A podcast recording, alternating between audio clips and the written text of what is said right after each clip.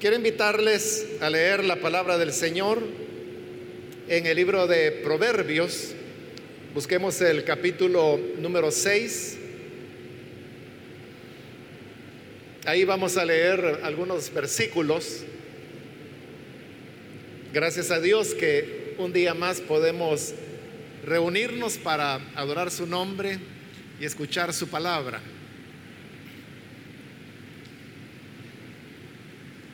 El libro de Proverbios capítulo 6, los versículos finales del número 32 en adelante nos dicen, el que comete adulterio es falto de entendimiento, corrompe su alma el que tal hace heridas y vergüenza hallará, y su afrenta nunca será borrada. Porque los celos son el furor del hombre, y no perdonará en el día de la venganza. No aceptará ningún rescate, ni querrá perdonar aunque multipliques los dones. Amén. Solamente eso leemos. Pueden tomar sus asientos, por favor.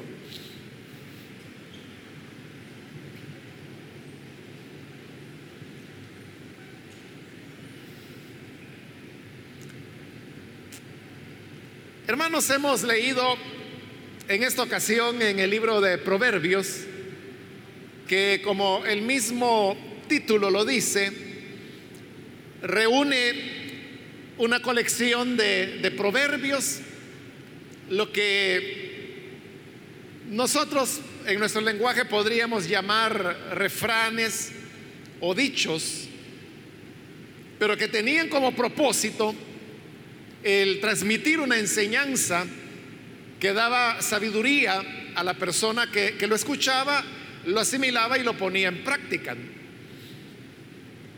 Uno de los temas que se repite con bastante frecuencia e-, es el tema de, la inmoralidad, pero más específicamente hablando del tema del adulterio. Y los versículos que hoy hemos leído corresponden a un segmento un poco extenso que comienza desde el versículo 20, donde se desarrolla el tema del adulterio. Aquí entendido como el irrespeto que un hombre hace de una mujer que está casada. Nosotros hemos leído los versículos finales, que es donde vamos a, a tener la reflexión en esta ocasión. El adulterio no solamente es señalado en la palabra de Dios como una falta hacia el prójimo por el hecho de que se está irrespetando, como lo dije hace un momento, a una mujer que está casada, pero el irrespeto no solo es a esa mujer, sino también para el hombre con quien ella está casada. Eso es lo que hoy nosotros entendemos como una falta que está dentro del adulterio. Es una falta de respeto al hogar en sí, al matrimonio, tanto al hombre como a la mujer. Pero en la época cuando esto fue escrito, habían otros agravantes adicionales. Uno de ellos es que no solo era un irrespeto a una pareja, sino a los bienes que la pareja tenía, porque la herencia en esa época iba de padres a hijos y se daba en una línea que era del lado del padre, por eso se le llama patrilineal, lo cual significa que el padre le heredaba al hijo el hijo al nieto y así sucesivamente, pero siempre en la línea masculina. las hijas no heredaban. Ellas podían heredar solo en un caso excepcional que estaba regulado por la ley de Moisés y era cuando un hombre no había podido engendrar un varón, sino que solo niñas tenía y moría. En este caso, para que la propiedad no se perdiera de la familia y para que no pasara a ser parte de la propiedad del hombre con quien cualquiera de estas hijas se casara, la ley de Moisés aceptaba que en estos casos la herencia sí pudiera ser matrilineal, es decir, del lado de la madre, pero solo por una generación. Entonces, la normalidad, diríamos, era que el padre heredaba al hijo, el hijo al nieto y así siempre en la línea masculina. Pero aquí viene el problema. Y por eso es que se consideraba tan importante la fidelidad dentro del matrimonio. Porque si un hombre se casaba con una mujer, él sabía que los hijos que nacieran de esta mujer eran de él. Pero ¿qué ocurría en el caso de un adulterio? El niño que podría nacer, ya, ya no había seguridad si era hijo del esposo de la mujer o del hombre con quien se había cometido el adulterio. Es lo que ocurrió, por ejemplo, en el caso de Urias, que estaba casado con Betsabé. Entonces, David, el rey, se acostó con ella, cometió adulterio con Betsabé y ella quedó embarazada. Al quedar embarazada, David hizo todo lo posible por simular que el niño que iba a nacer era hijo de Urias cuando realmente era hijo de él. Las cosas no le salieron bien a David. No pudo ocultarlo. Usted sabe la historia. Pero suponiendo de que le hubieran salido bien y que Urias no hubiera sabido que su esposa había cometido adulterio con el rey y que el hijo que había nacido era de David. Entonces, ¿qué hubiera pasado? Que Urias todo el tiempo hubiera pensado que este niño que nacería era hijo de él y de nadie más. Y entonces, ¿qué iba a ocurrir en el momento cuando los hijos de Urias tuvieran que heredar? Que iba a heredar alguien que no era de su familia, sino que realmente era descendiente de David. Entonces la propiedad resultaba ahí afectada, porque supongamos que esto es hipotético, ¿verdad? Porque la Biblia no dice nada. Pero supongamos que Urias tenía un hijo con Betsabé. No sabemos si así era, pero supongamos. Entonces, este hijo auténtico de, Urias y su esposa Betsabé era quien merecía la herencia. Pero si por causa del adulterio de David, ella hubiera tenido otro hijo, y David hubiera podido engañar a Urias haciéndole creer que el niño era de él cuando realmente era de David. Entonces eran dos hijos, pero entonces ¿qué significaba? Que parte de la herencia le iba a quedar a un hijo auténtico de Urias y la otra parte le iba a quedar a un hijo que realmente no era de él, era de David. Entonces era como robarle. Por eso es que el adulterio, repito, en esta época adquiría ese otro agravante. Y por eso es que la ley de Moisés condenaba severamente el adulterio. Habían algunas faltas o pecados para los cuales la ley de Moisés establecía la pena de muerte. No eran muchos, eran, eran pocos, como cuatro o cinco causales de, pena de muerte. Pero el adulterio era una de ellas. Precisamente porque era una ofensa al prójimo, una ofensa al matrimonio, una ofensa a la propiedad. Es decir, en todas las áreas se, se ofendía por eso es que cuando un adulterio era descubierto, el adúltero tenía que ser muerto. Había pena de muerte para el adúltero. En la actualidad, obviamente, no hay pena de muerte para el adulterio, al menos pues no en nuestros países. En nuestro país no hay pena de muerte por ninguna causal. Está abolida la pena de muerte. Y mucho menos pues la habrá por, por el adulterio. Pero las enseñanzas que estos proverbios que hemos leído tienen siguen teniendo validez. Porque el adulterio sigue siendo una ofensa hacia el prójimo, hacia el matrimonio, es una burla, es un engaño.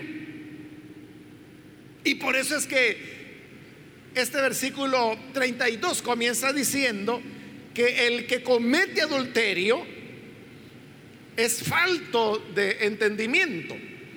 Así lo traduce la reina Valera. Lo que dice en el original es, el que comete adulterio no tiene corazón. Pero eso hay que entenderlo bien porque lo que ocurre es que en, la época cuando el proverbio fue hecho, las personas pensaban que el ser humano pensaba con el corazón. Es decir, que las funciones del razonamiento, el aprendizaje, el yo, estaba en el corazón. Cosa que nosotros lo atribuimos al cerebro, ¿verdad? Entonces cuando dice, el que comete adulterio no tiene corazón, a lo que se refería es que era una persona que no pensaba, que no razonaba, que actuaba únicamente por instintos y no se ponía a pesar las consecuencias a las que su acto podría conducirle. Dicho en la manera que hablamos en actualidad, sería el que comete adulterio no tiene cabeza o no tiene cerebro. Porque para nosotros el razonamiento está en el cerebro o en la cabeza. Ya no en el corazón como se creía en la antigüedad. Entonces lo que está diciendo es que el adúltero no tiene cabeza. ¿Por qué razón? Porque el que cometía adulterio se estaba exponiendo y se expone, como lo vamos a ver en los versículos que siguen, a situaciones muy peligrosas a pesar, como le decía, que hoy ya no hay una, una ley que establezca pena de muerte para el adulterio. Pero en la época sí lo había. Y aún así había personas que cometían adulterio. Desde ahí, hermano, uno ya puede comenzar a reflexionar y a decir, bueno, vale la pena que un hombre tenga una aventura con una mujer, porque el adulterio fundamentalmente es una aventura, ¿verdad? No es que estén pensando seriamente en establecer una relación formal. Entonces valía la pena una aventura sabiendo que con eso se estaba arriesgando la vida, que la persona podía resultar legalmente condenada a muerte. Entonces valía la pena la vida por una aventura. Desde ahí, ¿verdad? La cabeza le dice a uno, pues no. David dice la escritura que vio que Betsabé era una mujer hermosa. Y como la vio hermosa, le, resultó atractiva, la deseó sexualmente, la mandó a llamar y tuvo relaciones con ella. Él sabía que Betsabé estaba casada, porque Urias no era cualquier paisano que andaba por ahí desconocido. Urias era uno de los 30 de David, que era como los soldados más valientes, más audaces y más cercanos a David. Solo eran 30. Uno de ellos era Urias. Entonces David tenía plena conciencia de lo que estaba haciendo. Y él sabía que eso lo exponía a pena de muerte. Pero él no pensó en las consecuencias, sino que solo vio el cuerpo hermoso Deben saber, eso fue todo. Claro, el pecado de David salió a luz. Y se recuerda, Dios envía al profeta Natán para que le señale a David y descubre el pecado que ha cometido. Y Natán lo hace, pero lo hace en forma de una historia que le presenta a un hombre rico que tenía muchas ovejas y que recibe a un amigo de visita. Y para prepararle la cena, en lugar de agarrar una de las cientos de ovejas que él tenía para prepararle la cena a su visita, lo que hace es que va a la casa del hombre pobre, le quita la única ovejita que tenía, la mata para dársela de comer a su amigo. De cuando David oyó eso, se indignó, se enojó muchísimo. Y él dictó la sentencia. Y la sentencia fue este hombre tendrá que pagar cuatro veces lo que robó. Cuatro veces la ovejita que le quitó. Entonces fue cuando Natán le dijo, tú eres ese hombre. Porque le quitaste la única esposa que Urias tenía para ti. Pero ya David había dado la, la sentencia y él había dicho que iba a pagar cuatro tantos. Por eso es que a partir de ese momento, David perdió cuatro de sus hijos. El primero es ese del cual Betsabé estaba embarazada, que usted sabe que murió a los días de haber nacido. Luego Absalón, luego Adonías. Y hay un hijo más de, de David. Pero el hecho es que son cuatro los que él, mismo se puso la soga al cuello, como decimos. Él no pensó las consecuencias, solo vio el cuerpo hermoso. Así es el adúltero. El adúltero solamente ve a la mujer, la comienza a codiciar, se llena de pasión y no se da cuenta de las consecuencias que puedan venir. Entonces actúa como quien no tiene cabeza el que comete adulterio no tiene cabeza. Y luego dice ese mismo versículo, corrompe su alma el que tal hace. El que comete adulterio se corrompe y se corrompe totalmente. ¿Por qué razón? Porque el que anda en una relación de adulterio es una persona que, que ya perdió la dimensión del respeto de las cosas. Es alguien que se corrompe el mismo corrompe el respeto, corrompe las buenas costumbres, corrompe la pureza del matrimonio, corrompe un hogar, destruye un hogar. Se corrompe él, corrompe a su familia, a sus hijos, a sus hijas. Puede caer en vergüenza, incluso laboralmente, si es que hay alguna relación de las personas implicadas con el sitio de trabajo, ¿verdad? Esta persona pierde todo, todo prejuicio, todo valor, toda norma, la ha perdido. Entonces, corrompe su ser, dice la escritura, todo su ser lo corrompe. Corrompe su tiempo. Porque ahora tiene que agarrar tiempo de por aquí y por allá para poder verse con la amante llega más tarde a casa o no llega, corrompe su dinero porque tiene que invertir para poder tener contenta al amante, corrompe sus hábitos, corrompe sus amistades, es decir, en todas las áreas. La persona no se da cuenta. Porque esto es algo que avanza lentamente y, y la persona al principio fije que todo está bien, que no hay ningún problema. Y él dice, lo tengo bien guardado. Pero como el adulterio es algo progresivo, eso de que lo tengo bien guardado es algo que no va a durar mucho tiempo. en la medida que la persona se va corrompiendo, todas, todas las áreas de su vida van a terminar mal. En el versículo 33 continúa diciendo, heridas y vergüenza hallará, y su afrenta nunca será borrada. Esa, diríamos hermanos, es como la consecuencia mínima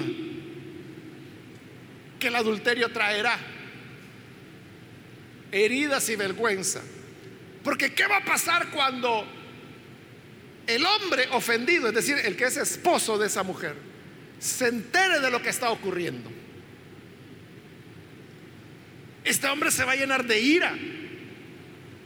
Se va a enojar y lo que va a hacer es buscar a ese que se atrevió a meterse con su mujer. Y por eso le digo, lo mínimo, aquí estamos hablando de lo mínimo que va a obtener es heridas, ese es lo mínimo. Pero luego dice que también vergüenza, porque cuando las cosas salen a luz, entonces es cuando la persona no le queda otra opción más que, que la vergüenza. Vergüenza delante de su propia esposa, si la tiene, delante de sus hijos, de su familia, si es miembro de una iglesia, vergüenza delante de la congregación, vergüenza delante de Dios, heridas y vergüenzas que vienen en, todos los aspectos. Hay personas que han perdido empleos, porque hay lugares de trabajo donde existe esa norma, que no puede haber, por ejemplo, una pareja trabajando en el mismo, en el mismo lugar. Y por ejemplo, si son dos jóvenes, yo he conocido hermanos que así ha sido, ¿verdad? En el trabajo se conocieron, pero era un trabajo de esos que tienen esa norma. Entonces, hermanos en Cristo, ¿verdad? Ahí se conocieron de la misma iglesia, se enamoraron y decidieron casarse. Cuando deciden casarse o hacerse novios, en algunos casos, uno de los dos tiene que renunciar, porque esas son las normas del empleo. ¿Qué es lo que ocurre cuando un adulterio es descubierto en un centro de trabajo? Es, lo mismo. A veces lo que los jefes hacen es que despiden a los dos, ¿verdad? Y ahí es donde dice heridas y vergüenza para el que comete adulterio. Y si no despide a, alguno, ¿verdad? No sé qué haría usted si usted fuera el jefe. ¿A quién despediría? A esta mujer que es casada y aún así se relacionó con este otro compañero de trabajo, siendo ella casada. O despediría a este que no respetó el matrimonio de ella. Bueno, ahí cada quien, ¿verdad? Pero lo que es real es que por causa del adulterio vendrá vergüenza. Y luego dice, su afrenta nunca será borrada. ¿Cuánto tiempo debe pasar para que un adulterio sea borrado? ¿Cuánto tiempo debe pasar? ¿Un año? A los dos años ya se olvidó el asunto. A los tres años, a los diez años, a los quince años, a los veinte años, ¿cuánto tiempo tiene que pasar para que una ofensa así sea, sea borrada? Ahí dice, nunca, nunca será borrada. Eso es lo que el ser humano no se pone a pensar. Por eso bien dice, el que comete adulterio no tiene cabeza, no tiene cerebro. No se pone a pensar en las consecuencias, en las repercusiones que eso va a traer. Porque son elementos, hermanos, que nunca se van a borrar. Conocía a una hermana de aquí de la iglesia y ella me contó que era una familia, ellas eran unas niñas, creo que eran tres niñas. Una de ellas era la hermana de la cual estoy hablando. Y desde que ella tiene uso de razón, yo creo que ella era la mayor, si mal no recuerdo. Pero desde que ella tiene uso de razón, lo que su mamá le había dicho era que su papá había muerto. Entonces cuando ellas, las niñas preguntaban, ¿y, nosotros por qué no tenemos papá? Ah, les decía ella, es que su papá murió. Y ellas crecieron, fueron adolescentes, y a cualquiera que les preguntara, ¿y tu papá? No, si él murió cuando yo nací, ya estaba muerto. Llegaron a ser adultas, se casaron, y ella, estando ya casada con hijos, en una ocasión fue a visitar a su mamá. Y ella estuvo platicando, como que estuvo varios días en la casa de su mamá. Y un día llamaron a la puerta. Entonces ella fue y abrió. Y cuando abrió era un señor ya algo envejecido que estaba en la puerta. Y le dijo, ¿y usted quién es, verdad? Y él le dijo, yo soy tu papá. No, le dijo ella, yo no tengo papá. Yo soy tu papá. No, mi papá murió hace muchos años. Y cuando ella le dijo eso, mi papá murió hace muchos años, él se puso a llorar. a ella le pareció extraño, ¿y por qué este hombre está llorando? Entonces fue y llamó a su mamá y le dijo, mire, ahí hay un hombre que se puso a llorar porque yo le dije que nuestro papá está muerto. Entonces salió la mamá de ella y efectivamente era él.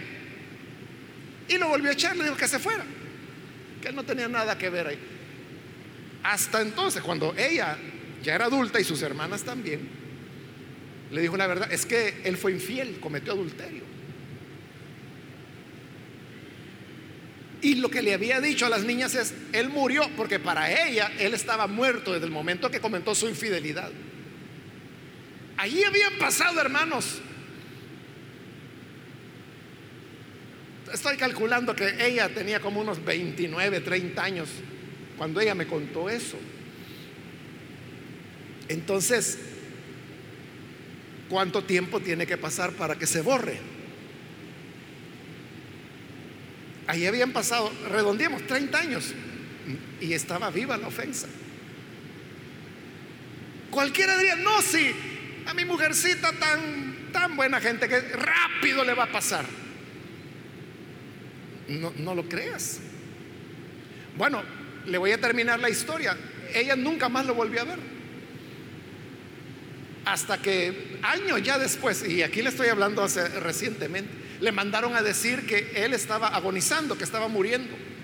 Y e, ella solo lo había visto esa única vez. Entonces fue donde estaba su papá en el hecho de muerte y él le dijo, hija, yo me voy a morir. Y te mandé a llamar porque quiero pedirte perdón por haber cometido adulterio y por haber fallado y por no haber estado con ustedes. Y el día siguiente murió el Señor. Entonces, ¿cuánto tiempo dura la afrenta? Toda la vida le duró a él. Por eso dice, su afrenta nunca será borrada. Versículo 34, porque los celos son el furor del hombre y no perdonará en el día de la venganza. Así es verdad. El hombre que, que, sabe que se metieron con su mujer se va a llenar de furor. Y dice, cuando se dé la oportunidad de vengarse, nada va a apagar ese enojo. No perdonará, dice no perdonará en el día de la venganza.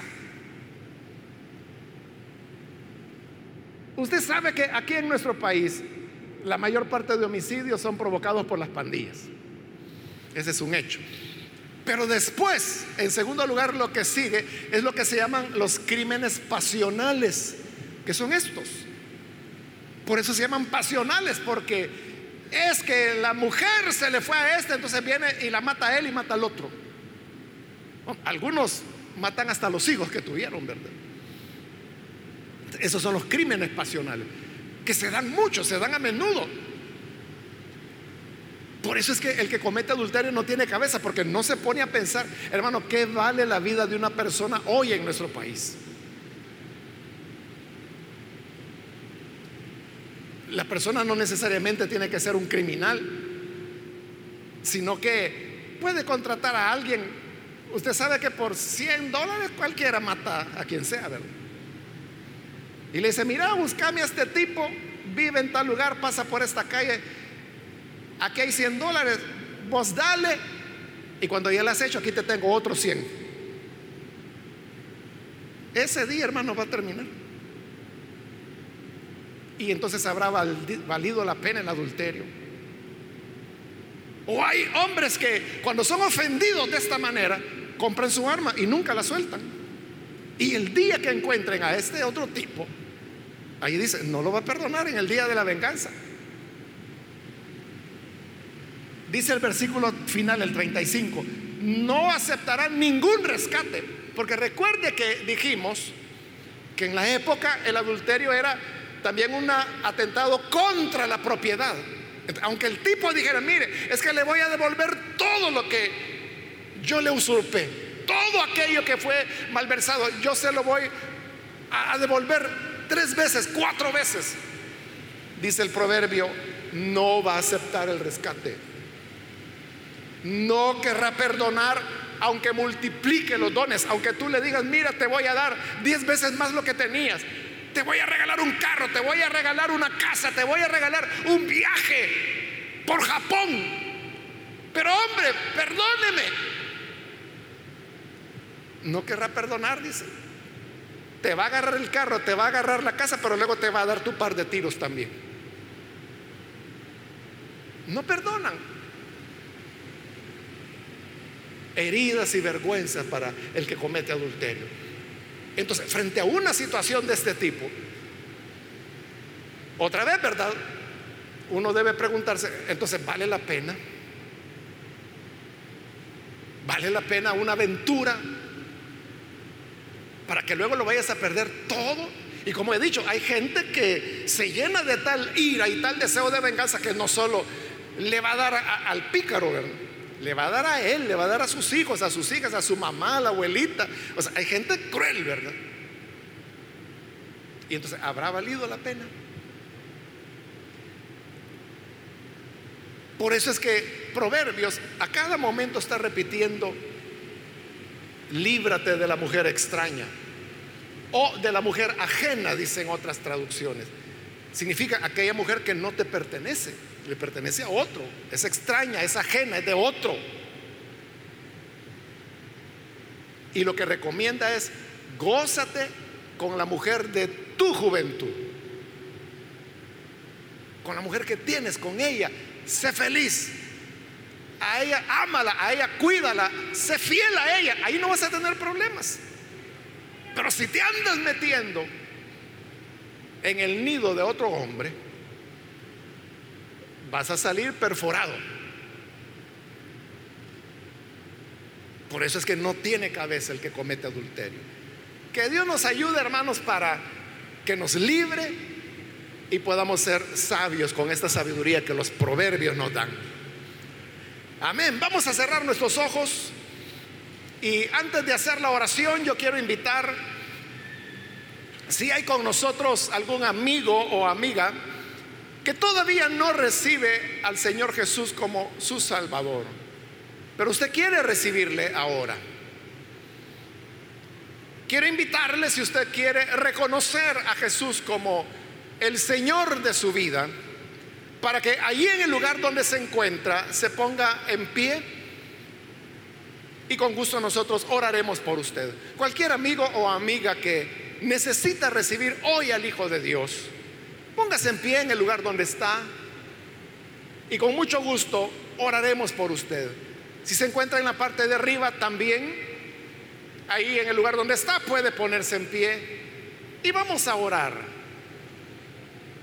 con gusto por usted. ¿Hay alguna persona?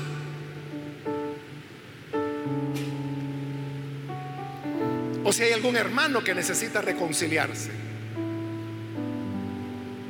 También hoy es el momento, la oportunidad para hacerlo.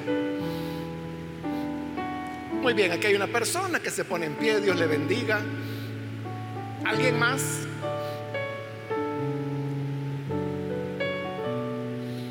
Oremos entonces, hermanos, al Señor. Padre, gracias te damos por esta persona que se pone en pie con el deseo de recibir a tu Hijo Jesús, en el cual sabemos que tenemos perdón, tenemos vida, tenemos reconciliación. Que tu gracia, Señor, le cubra y haga de él un hombre nuevo. Lo mismo te pedimos por aquellos que a través de televisión, radio o redes hoy están abriendo su corazón para creer a tu palabra. Redímeles, Padre amado, y quédate con cada uno de tus hijos. Ayúdanos a todos para que seamos sabios, entendidos de tu voluntad. Y no solamente para guardarnos del adulterio, sino de toda falta que mancha y compromete nuestra integridad. Ayúdanos, Señor, para que podamos siempre salir adelante con tu gracia y con tu favor. Por Jesucristo nuestro Señor lo pedimos. Amén.